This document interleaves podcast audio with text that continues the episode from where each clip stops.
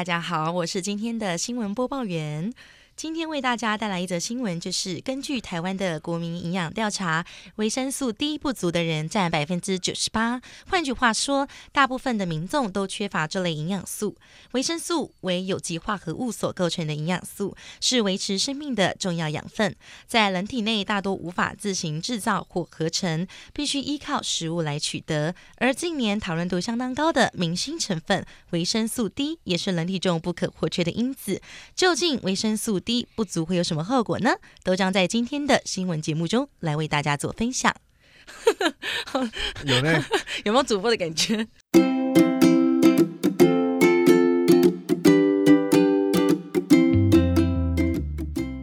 欢迎收听 ZR 健康新干线，我是营养师 Ricky。Hello，我是主播白白。听完刚刚的那个主播非常专业的新闻内容之后呢，其实我很 surprise 哎，因为几乎每一个台湾人的维生素 D 其实摄取量都是不够的，对不对？没错，不过维生素 D 到底有多重要，甚至为什么会成为我们的明星呢？今天除了跟大家解答以外，还要分享维生素 D 的成名之路。好，接下来一样又回到 J 的讲故事时间啦。今天呢，我们的故事是发生在古代的北欧地区哦。老人家呢都会教导年轻的妈妈，只要冬天出现阳光，就要赶快把小 baby 抱到外面去晒太阳。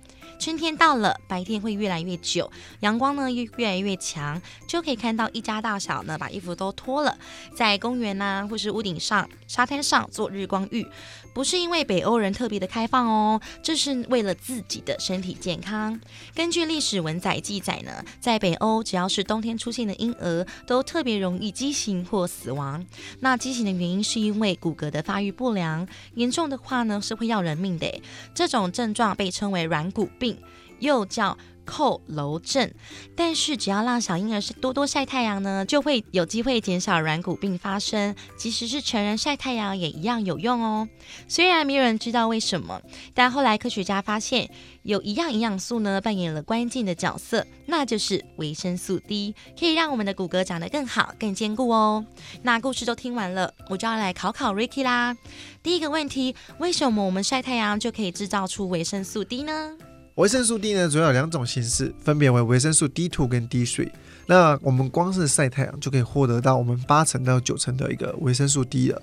而摄取食物呢，约可以得到我们一两成的一个维生素。所以咯，人体可以利用的维生素 D 大部分都是靠晒太阳合成的。但这个过程到底是怎么产生的呢？首先呢，是阳光中的紫外线的 UVB 会帮助我们人体合成维生素 D 的一个关键。但 UVB 射线呢是无法穿透一般的玻璃的。所以，如果我们隔着玻璃晒太阳，是不会合成维生素 D 的哦。民众呢，反而会因为穿透玻璃的 UVA 光，造成我们的皮肤老化。而天空呢有云或空污警报时，会减少 UVB 的大概五成到六成。为了让阳光中的 UVB 在人体合成我们的维生素 D，建议在早上九点到十点，或者是下午三四点的时候，让我们的脸啊、手臂啊、腿啊、背部晒十到十五分钟的一个太阳。记得记得。不要擦防晒乳哦，否则是没有用的。另外，也不要在正中午去晒，你会晒伤。天哪，不擦防晒吗？当然要不擦防晒。可是这样、这样、这样，直接解吧。这样皮肤不就是第一会晒黑，第二可能会有紫外线。我只叫你晒十到十五分钟哦，没有叫你晒一两个小时。这样就不会有紫外线吗？会有紫外线，但是我觉得它的好处是大于晒黑的一个几率的。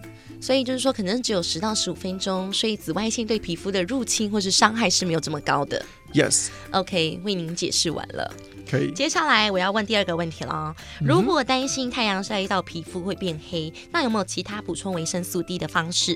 嗯，我们可以从两个方向去取得维生素 D 的。第一个是天然的食物，我一向都是推荐天然的食物的，像是从鱼肝油、蛋黄、鱼类、肝脏、牛奶、豆类、乳酪。黑木耳、菇类、鲑鱼等，其中呢又以动物性的来源，像是乳酪或蛋黄的吸收率是最高的。我们每人每天呢一天所需要的量是大概两百到四百 IU，怀孕或者是五十岁以上的量才需要 double 吃到四百 IU 的。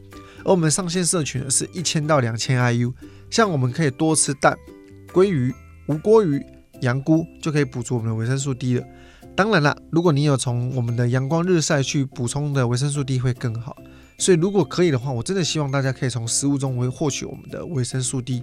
如果真的没有办法，就是需要依靠维生素 D 的一个补充剂了。哎，乳酪可以，那如果我很爱吃那个焗烤丝，它也算吗？当然啦，它当然也算，太但是！它就会有热量过多的问题。我我都只考虑单一食物的优点。对你都只看到你想看的东西。我如果今天想要吃很多饭，我就说高碳饮食；然后如果我今天想要吃少一点饭，可是吃炸鸡，我就会说我要低碳饮食。对你总是只挑你想看的这一面。我相信很多观众朋友也是这个样子。没错，在吃乐色食物的时候，你说我要放飞自我，我需要给自己一点空间，我需要呃 relax 一点，黑东西每天都有理由啦。对，好，接下来呢？第二点，维生素 D 的一个补充剂，像刚刚有食物嘛，但如果真的不行，当然补充剂也是可以的，但根据你每天是需要大概两百到四百 IU 去吃相对应的一个补充品。如果啊，它一颗就是八百 IU 啦，那你就一颗就足够了，因为你还是会晒到太阳，也会吃到相关的食物。在台湾碍于法规的关系，一天的剂量最多就是八百 IU，不要吃到太多，因为我们一天的上限摄取是一千到两千之间。那我想请问 Ricky，呃，现在外面卖的很多其实都不是单一维生素的，就是锭，它通常都是综合，那种 OK 吗？就里面有什么 C、D、A、E、K 什么都混进去你。大概想问的就是，像综合维他命的话，它会不会爆量？等一下，我有两个问题，第一个是综合维他命的，是维他命丸，另外一种是软糖，在药局有卖。嗯，对，但也不是那种全部都果糖粉软糖，是一般的软糖，然后它就是综合维他命，也 OK 吗？其实不管是定剂还是糖果，它都只是一个复形剂而已啦。啊、简单讲就是包裹着糖衣的一个药而已。对，它里面外面是什么不重要，重点是里面的含量。嗯，它里面的含量你用看是看不出来的，我们要去看我们的保健食品的背后，它都有去写。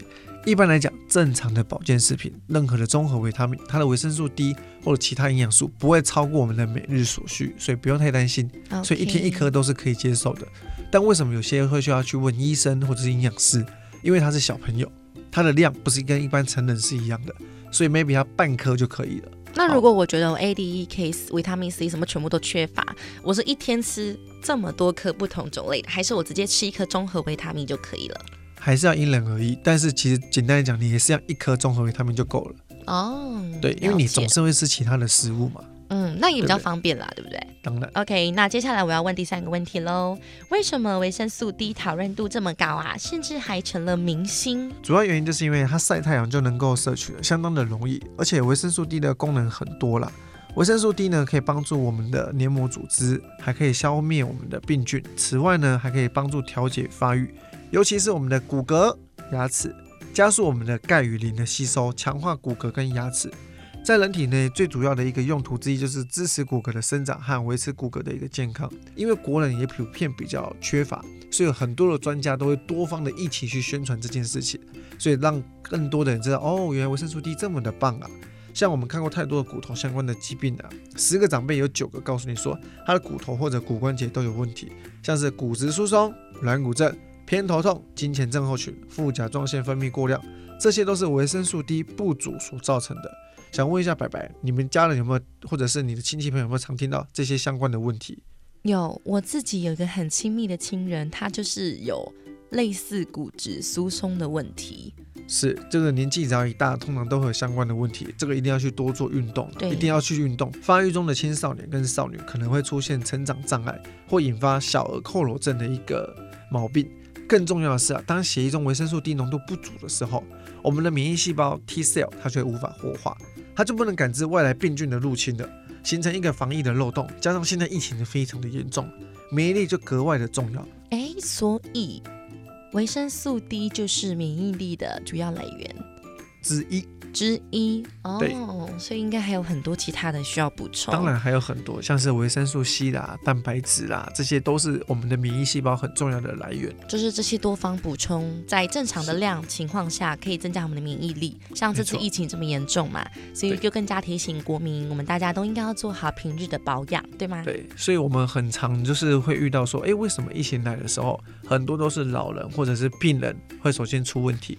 就是因为他平常他的饮食是不够均衡健康的。嗯那相于对于我们这种平常有在均衡饮食，那有在训练的人，哎，反而一起来是比较不担心的。但不是说没事，相对来讲状况是比较好的。比较稳定吧，加上你有很专业的那个领域哦，难怪 Ricky 要做这些，让大家知道更多的知识，不然大家都不知道的情况下，其实呃你自己摄取或是没有摄取到都不知道。对，那我们到底该如何知道身体中的维生素 D 浓度是否足够呢？我们可以检验血液中的二五 OHD。所以，如果你血液中的二五 OHD 的浓度呢是在二十到五十的 nanogram for milliliter，就是大概每毫升要有二十到五十奈克左右的一个维生素 D 的，这样代表说你身体的维生素 D 是充足的。讲的这么专业，我可不可以直接去检验的时候跟他说我要验维生素 D 够不够？Yes，你是可以的，这样就可以了吧？你在那边拿摸 是可以可以。很绕口令哎。好，接下来呢要问第四个问题喽，维生素 D 跟免疫系统之间的关系是什么呀？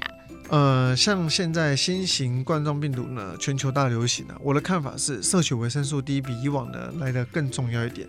除了我们知道的骨骼健康、心脏代谢健康，还有和固有的免疫力，还有维生素 D 能够增强抵抗病毒的免疫功能。越来越多的证据显示呢，维生素 D 的浓度可能与感染新型冠状病毒肺炎的风险，以及感染后期生病的严重程度是有关系的哦。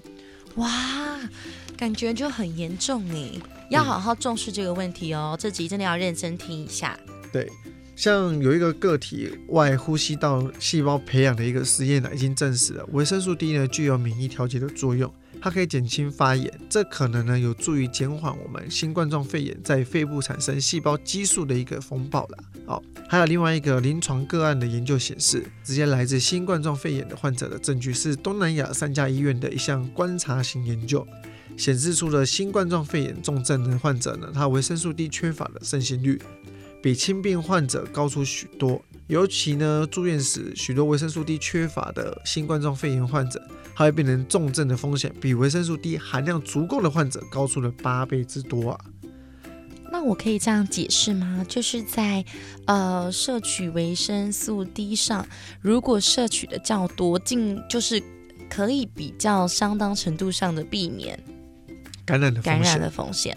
对所以因为他们都是一个观察性的研究嘛，刚刚讲了这么多，如果大家听不懂，总结一下就是，你维生素 D 摄取的足够，比较不容易生病，嗯反而在恢复的时候也会比较好。因为免疫力增加啦，所以你的身体抵抗力跟你的兵线比较多，就不用担心这个问题。哦哟，你有在打传说对决是不是？当然兵线都，不给他讲出来。我是铂金，哦，对，我是铂金的那四等，谢谢。克里希是不是？我是克里希之王，我是谢谢。对，就会带着比较多兵在前往你的身体里去抵抗我们的病毒跟细菌的入侵了啊，所以不用太担心。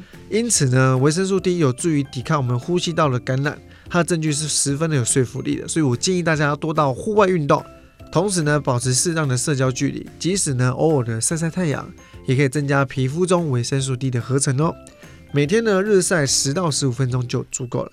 那现在这么热天气，晒一分钟都要我的命哎、你就想着不要是趴在那边，你就走走路，走十分钟就可以。我想到了，如果是那种高楼大厦，靠窗有阳光扫进来，这样照也可以嘛？但我在吹冷气哦。可以啊，可以啊，这这样是可以的，只要你有确定的让你的紫外光射到你身上，射到我就对了，对，阳光洒在你脸上。温暖我的脸庞。接下来，再来就是第五个问题啦，好不好？维生素 D 吃太多会不会有副作用呢？就是它会不会有什么后遗症啊，或什么状况发生？其实不管是什么营养品呢、补充都一定是要适量的。如果不确定是否有缺少，建议可以透过血液检查来测一下我们体内维生素 D 的浓度，作为补充营养前的一个参考。如果维生素 D 呢摄取过量，会产生厌食、体重下降、频尿以及心律不整。哎，不要体重，我就是听到了，不要听到体重下降眼睛就发亮哈，这个对身体是很伤的。所以维生素 D 毕竟是脂溶性的维生素，是会在体内累积的哦，那累积就是有什么关系吗？就是比如说伤害上会有毒性。会怎么样？会把我的脂肪都带走？呃，没有，那是副作用。那有毒性会怎么样？它有时候反而伤肾跟伤肝，然后有肝毒性。啊可是如果可以瘦跟会会伤一下肝，但我会让他它瘦。可能可能哦会瘦，对但不不起，对不起，我不。该做这样子的示范。其实我们对还是身体健康最重要，不然你看白白怎么可以白白胖胖的？真的 我就是一点都不 care 瘦不瘦。，Yes I know。好，那今天呢，为大家这么详细的介绍了维生素 D，希望大家都能够更加的认识到维生素 D 这个很厉害的明星哦。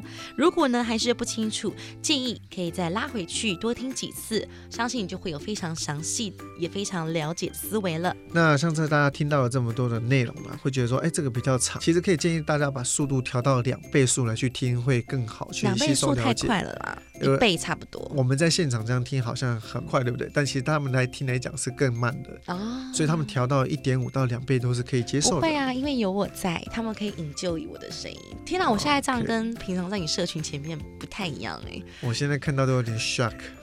我在社群比较娇羞。是好，我们的 JR 健康新干线，身体健康看得见，维持体态养生资讯不漏接。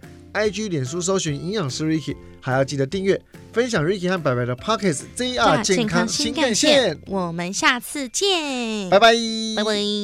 没有一次拜拜是对到的。